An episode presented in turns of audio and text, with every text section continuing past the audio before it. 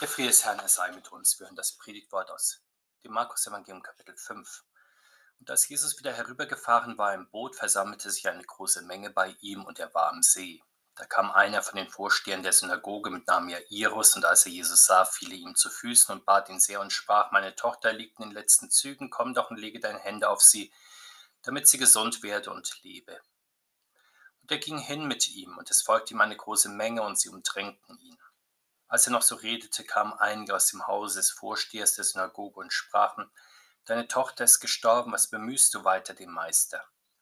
Jesus aber hörte mit an, was gesagt wurde, und sprach zu dem Vorsteher, Fürchte dich nicht, glaube nur. Und er ließ niemanden mit sich gehen als Petrus und Jakobus und Johannes, den Bruder des Jakobus. Und sie kamen in das Haus des Vorstehers, und er sah das Getümmel und wie sehr sie weinten und heulten, und er ging hinein und sprach zu ihnen, was lärmt und weint ihr, das Kind ist nicht gestorben, sondern es schläft. Und sie verlachten ihn. Er aber trieb sie alle hinaus und nahm mit sich den Vater des Kindes und die Mutter und die bei ihm waren und ging hinein, wo das Kind lag und ergriff das Kind bei der Hand und sprach zu ihm Talita Kum, das heißt übersetzt Mädchen, ich sage dir, steh auf. Und sogleich stand das Mädchen auf und ging umher. Es war aber zwölf Jahre alt. Und sie entsetzten sich sogleich über die Maßen. Und er gebot ihnen streng, dass es niemand wissen sollte und sagte, sie sollten ihr zu essen geben. Der Herr segne diese Worte an uns. Unsere Woche hat den Sieg des Herrn über die Mächte dieser Welt und den Tod zum Thema. Unser Evangelium zeigt uns den Sieg über den Tod, wie er in einem Boot auf dem See Genezareth unterwegs ist. Er fährt kreuz und quer über den See sein Boot landet einmal hier, dann dort an. Man muss gerade zu einem Raumschiff denken, das hier und dort die Erdoberfläche berührt. Und wo der Sieger über den Tod anlandet, dort versammelt sich eine große Menge. Das liegt nicht so sehr daran, dass die Menschen von Neugierde getrieben sind, ihn zu sehen, so wie Raumschiffe die Neugierigen in großer Zahl anziehen. Vielmehr eilt das Evangelium dem Herrn voraus, dass er der Sieger über Krankheit und Tod ist und daher strömen sie zu ihm zusammen. Unser Evangelium erzählt uns in besonderer Weise von Menschen, die nach Jesus tasten und Kontakt zu ihm suchen, Sterbenskranke, die ohne ihn verloren wären. Zunächst tritt der Vorsteher der Synagoge von Kapernaum mit Namen Jairus auf Jesus zu Kapernaum ist der Ort, an dem Jesus zu dieser Zeit auch seinen Wohnsitz hat. Insofern ist Jairus also der Vorsteher des Wohnsitzes Gotteshauses von Jesus, in dem er selbst oft predigte. Vermutlich war Jairus selbst ein Priester und nicht nur ein Verwalter des Gotteshauses. Offenkundig war er durch die Predigten des Herrn zum Glauben gekommen. Er sucht ihn ja auf, er fällt ihm zu Füßen, er bittet ihn sehr, seiner sterbenskranken Tochter die Hände aufzulegen und sie zu heilen. Wir merken, wie kundig dieser Geistliche vorgeht. Er weiß, dass er den Retter und Helfer in seiner Not aufsuchen muss. Er weiß, dass er ihm kniefälligen Respekt schuldet, dass er ihn im Gebet zu bestürmen und ihn eindringlich zu bitten hat. Ihm ist bekannt, was er von ihm erwarten und bitten soll, dass er kommt und seine Tochter die Hände auflegt.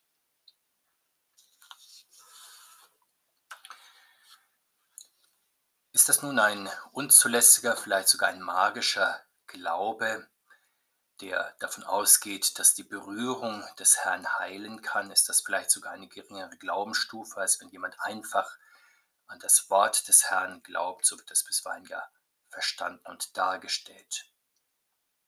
Doch dieser Gegensatz zwischen Hörglaube und Tastglaube ist nicht biblisch. Der Herr wird Heilung durch beide Sinne.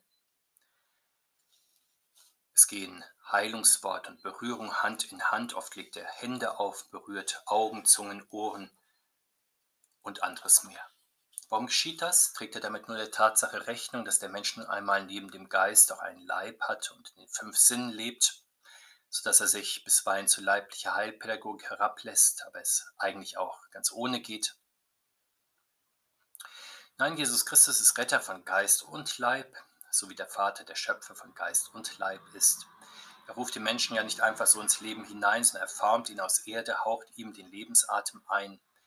So wenig wie er sich vor der Erde des Ackers scheut in der Schöpfung, so wenig zögert er, den kranken Leib eines Menschen zu berühren und damit zu heilen. Und so zeigt er, dass er der Arzt für Seele und Leib ist, auch für Krankheiten, die den Ärzten als unheilbar gelten, ja die unweigerlich zum Tod führen.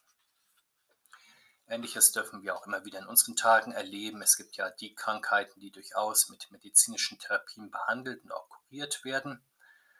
Wir sind als Christen der Überzeugung, dass auch durch die Kunst der Ärzte und durch Medikamente und Therapien hindurch eigentlich Gott der ist, der die Heilung schenkt. Dann gibt es die Krankheiten und Krankheitsverläufe, bei denen Ärzte an die Grenzen ihrer Kunst kommen und wo dann nach menschlichem Ermessen nichts mehr zu machen ist. Und auch heute gibt es dann immer wieder das, was ein medizinisches Wunder genannt wird. Es stellen sich wieder erwarten plötzlich Heilungsfortschritte ein oder die erwarteten Verschlimmerungen treffen dann erstaunlicherweise nicht ein und flachen ab in milde Krankheitsverläufe. Als Christen verstehen wir das nicht als glückliche Launen der Natur, sondern als Gebetserhörung durch Jesus Christus. Aber wie sieht es aus, wenn es dann wirklich zum Äußersten kommt und Menschen versterben? An der Todesgrenze endet ja bekanntlich die Macht der Menschen, wenn einmal der Todeszeitpunkt ärztlich festgestellt und der Todesschein ausgestellt ist. Soweit kommt es auch bei der Tochter des Jairus. Boten aus seinem Haus bringen dem Vater die traurige Kunde, dass seine Tochter verstorben ist. Und die, die den Kampf gegen den Tod verloren haben, sagen dann in bitterem Ton, was bemühst du weiter den Lehrer? Dass Jesus ein Lehrer ist, das wird ja allgemein anerkannt auch, dass man in der Kirche Lehre bekommt. Allerdings, wir wissen, dass Lehre bisweilen Menschen nicht viel gilt. Wenn sie überlegen, was nutzt mir zum Beispiel Religionslehre bei meinen ganz alltäglichen Problemen, wie hilft mir ein Lehrer weiter, wenn ich krank bin, erst recht, was bringen schwache Worte im Angesicht der Todesmacht. Und das gilt natürlich vor allem, weil unsere Welt so sehr mit Worten geflutet ist und es Lehren und Lehrer gibt wie Sand am Meer. Jesus hätte nun eine grundsätzliche Antwort geben können, etwa, dass er der Herr über Tod und Lebendige ist, dass er durch seinen Tod den Tod besiegen wird, dass seine Worte wirkmächtige und lebenschaffende Worte sind. Aber das wären zunächst auch nur Worte gewesen, die vielleicht die Herzen nicht erreicht hätten. Auch Geistliche kommen ja in schwere Glaubenszweifel hinein, wenn nahe Angehörige versterben. So war es schon bei Abraham, dessen Glaube auf eine schwere Probe gestellt wurde, als Gott ihm den Tod seines Sohnes Isaak vor Augen stellte. Die Tochter des Jairus nun ist schon Raub des Todes geworden und das ist nun nicht nur für den trauernden Vater, die trauernde Mutter bitter, sondern für die ganze Gemeinde, in der sich ja letztlich die Frage stellt, was nutzt denn ein Glaube, wenn am Ende die Frommen dem Tod ebenso hilflos ausgeliefert sind wie die Gottlosen? Vielleicht wenn sie sogar noch mehr geprüft werden als diese. Vielleicht ist ja sogar ein schweres Schicksal Strafe für schwere persönliche Verfehlungen. Mit solchen oder anderen Gedanken steht dann ein Geistlicher nicht nur vor einem privaten, sondern vielleicht auch vor einem beruflichen Scherbenhaufen. Wie will er dann die Trauernden in der Gemeinde trösten, wenn er in eigener leidvollen Erfahrung keine Antwort auf den Tod findet und darüber immer mehr in Glaubenszweifel hineingerät. Und in der Tat, es gibt ja an den Gräbern kaum etwas deprimierenderes als einen Geistlichen, der spürbar selbst keine Auferstehungshoffnung hat. Wenn der Geistliche nicht selbst vom Glaubenszentrum ergriffen ist, sondern spürbar trostlos,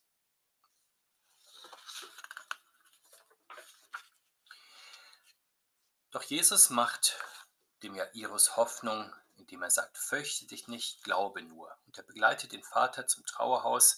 Dabei nimmt er nur Petrus, Jakobus und Johannes mit. Diesen, diese drei möchte er einführen in das große Geheimnis seines Sieges über den Tod. Diese drei sind ja die Spitzen des Jüngerkreises. Sie dürfen Jesus stets dann begleiten, wenn es hart an die Grenze des Todes geht, so hier bei der Erweckung des Mädchens dann bei der Verklärung Jesu, dann bei der Endzeitrede und schließlich im Garten Gethsemane. Sie sind später auch die wichtigsten Auferstehungszeugen, die wir auch im Neuen Testament in ihren Schriften versammelt haben, weil sie am nächsten dran sind, wenn der Herr Jesus sich als Sieger über den Tod erweist. Als Jesus nun im Trauerhaus des Vorstehers ankommt, trifft er auf die üblichen Trauerrituale, lautes Weinen und Klagen über den großen Verlust, den man durch den Tod eines lieben Menschen erlitten hat, sicherlich auch Mitleid mit dem armen Kind und den armen Eltern. Allerdings, Jesus hat für diese Art von Trauer offenkundig nicht viel übrig. Sie wird ja wenig anerkennt, Getümmel genannt, und er fragt, was lärmt und weint ihr? Damit wird zu Recht gefragt, wozu eigentlich die große Klage veranstaltet wird. Schon die Propheten des Alten Bundes wenden sich ausgiebig gegen Trauerrituale, die aus dem Heidentum immer wieder in das Gottesvolk eingewandert sind. Der unmäßig Trauernde droht ja bleibenden Schaden an Leib und Seele zu nehmen. Dabei ist es gleich, ob die Trauer nun in kultivierter Form stattfindet, vielleicht mit Flötenspielern, getragener Musik, mit schönen Trauerchören und anderem mehr, oder in lautem gewerblichen Wehklagen der Klagefrauen, die es früher gegeben hat, oder in ehrlichen Tränen, die die Tiefe der persönlichen Betroffenheit und des persönlichen Verlustes belegen. Selbst die heute verbreitete nüchterne Form des ehrenden Angedenkens verehrter Personen könnte von Jesus hinterfragt werden mit der Frage, wozu das eigentlich geschieht. Kommt darin eigentlich in irgendeiner Weise die Hoffnung über den Tod zum Ausdruck, die wir als Christen haben, oder bleibt es bei reiner Vermehrung der Trauer? Bleibt es auch beim Umsichkreisen der Menschen angesichts des Todes? Wie haltlos diese Trauer ist, wird deutlich, als Jesus ihr die christliche Hoffnung gegenüberstellt, wenn er sagt, das Kind ist nicht gestorben, sondern es schläft. Und natürlich weiß der Herr, dass das Mädchen nach menschlichem Ermessen tot ist, aber er sagt damit, dass für ihn der Tod nur so schlimm wie ein Schlaf ist. Er kann ihn leicht vertreiben und die Menschen wieder auferwecken. Daher kommt ja auch die christliche Redewendung, dass jemand vom Tod auferweckt wird. Als sie das hören, verlachen einige der Trauernden, die gerade noch laut geklagt und geweint hatten, den Herrn. Zynischer Spott also von Menschen, die angesichts von zu viel Tod irgendwie fertig mit dem Leben sind? Oder Achterbahn überspannter Gefühle in schwerer Trauer? Oder ungläubiges Lachen von Fernstehenden und wenig Betroffenen? Jesus befasst sich nicht näher mit den Motiven der Spötter, er treibt sie aus dem Trauerhaus, so wie er die Händler aus dem Tempel vertreibt. Er nimmt die wirklich Betroffenen und Trauernden, den Vater und die Mutter des Kindes mit sich und geht mit ihnen an das Totenbett, ebenso mit den christlichen Zeugen.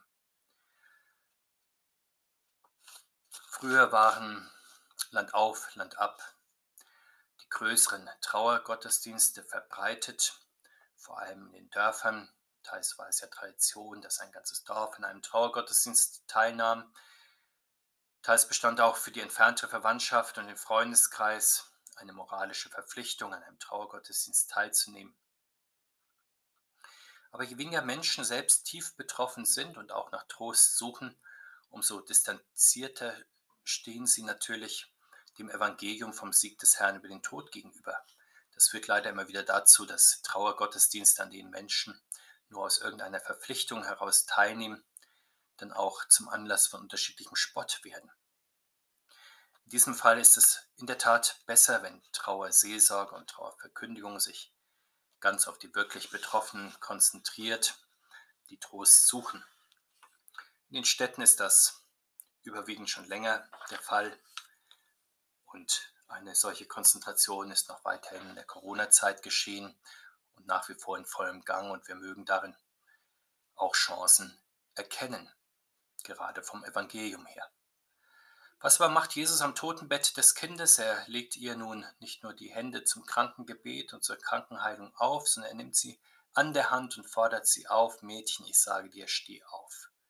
Da steht sie auf und geht umher und Jesus fordert die Umstehenden auf, ihr zu essen zu geben. Damit macht er deutlich, dass das Mädchen nicht nur als Erscheinung oder in Gedanken fortlebt, sondern wirklich leiblich auferstanden ist, so wie er selbst am Ostersonntag aufersteht und sich von seinen Jüngern etwas zu essen vorlegen lässt. Sicher, wir Menschen fragen, wie ist das möglich? Wie kann Jesus die Todesgrenze so einfach überschreiten? Er ist natürlich der Herr über Tod und Lebende. Mit dem Vater und dem Heiligen Geist ist er der Schöpfer, der ins Nichts hineinruft. Es werde Licht und es ward Licht.